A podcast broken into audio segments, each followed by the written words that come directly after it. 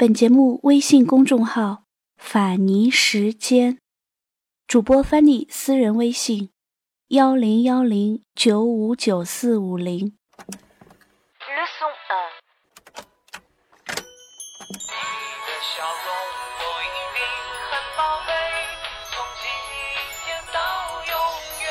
您正在收听的是《法尼时间》。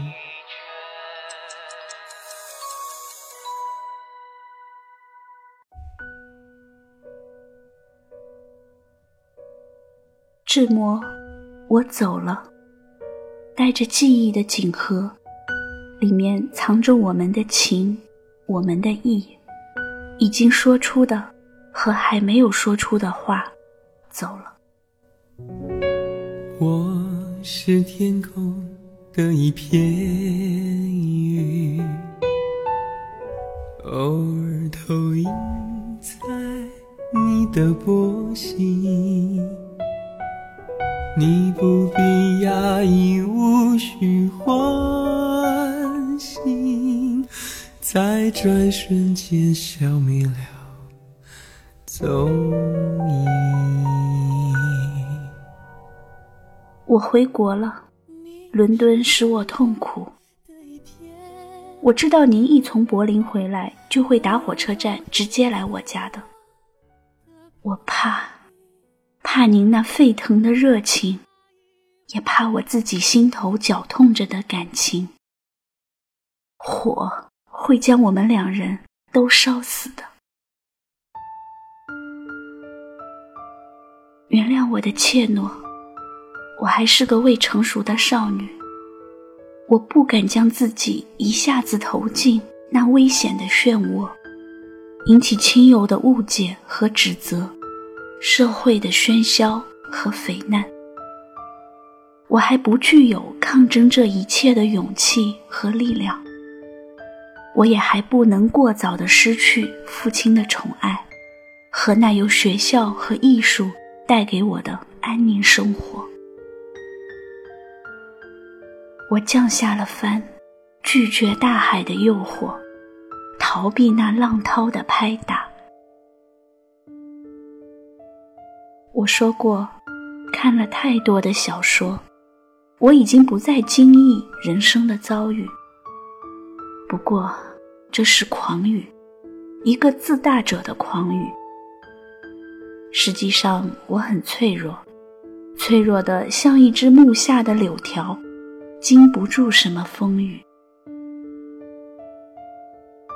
我忘不了，也受不了那双眼睛。上次您和幼仪去德国，我、爸爸、西影兄在送别你们时，火车启动的那一瞬间，您和幼仪把头伸出窗外，在您的面孔旁边，他张着一双哀怨、绝望、祈求和记忆的眼睛，定定地望着我，我颤抖了。那目光直透我心灵的底蕴，那里藏着我的知晓的秘密，他全看见了。其实，在您陪着他来向我们辞行时，听说他要单身离你去德国，我就明白你们两人的关系起了变故。起因是什么？我不明白。但不会和我无关。我真佩服幼仪的镇定自若、从容玉如的风度。做到这一点不是一件易事，我就永远也做不到。他待我那么亲切，当然不是装假的。你们走后，我哭了一个通宵，多半是为了他。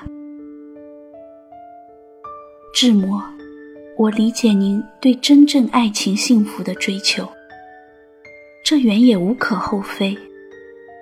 我但恳求您理解我对幼仪悲苦的理解。他待您委实是好的。您说过这不是真正的爱情，但是。获得了这种真切的情分，志摩，您已经大大有福了。尽管幼仪不记恨于我，但是我不愿意被理解为拆散你们的主要根源。他的出走使我不能再在伦敦居住下去。我要逃避，逃得远远的，逃回我的故乡，让那里浓荫如盖的棕榈、幽深的古宅来庇护我，庇护我这颗不安宁的心。我不能等您回来后再做这个决定。那样，也许这个决定永远也无法做出了。我对爸爸说：“我很想家，想故乡，想马上回国。”他没问什么，但是我知道他一切都清楚。他了解我，他永远是我最好的朋友。他同意了。正好他收到一封国内的来信，也有回国一次的意向。就这样，我们就离开了这流着我的眼泪、多于微笑的雾都。我不能明智如哪个摔破瓦棚头也不回的阿拉伯人。我是女人，总免不了拖泥带水。对过去要投去留恋的一瞥，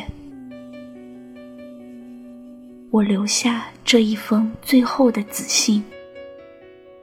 紫色，这个我喜欢的哀愁、忧郁、悲剧性的颜色，就是我们生命邂逅的象征吧。走了，走了。可我又真的走了吗？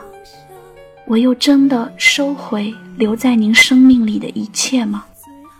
又真的奉还了您留在我生命里的一切吗？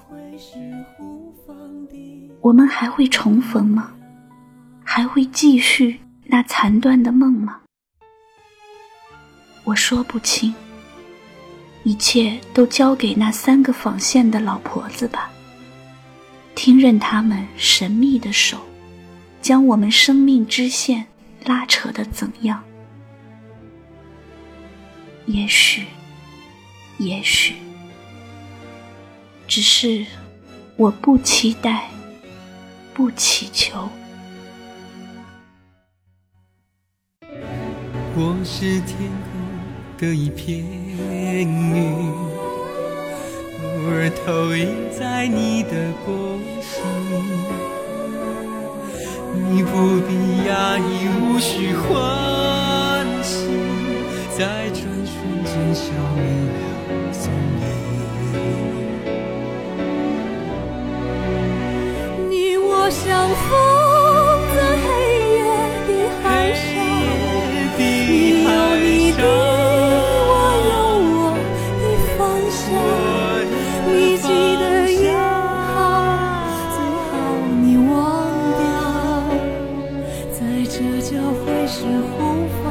的光亮。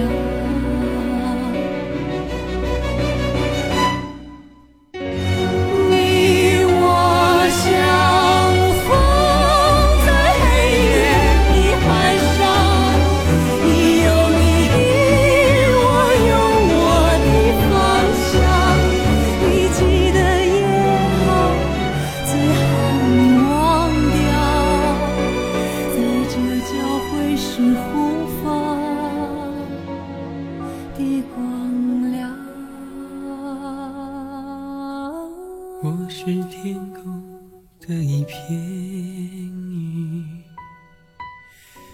偶尔投影在你的波心你不必讶异无须欢喜。在转瞬间消灭了。踪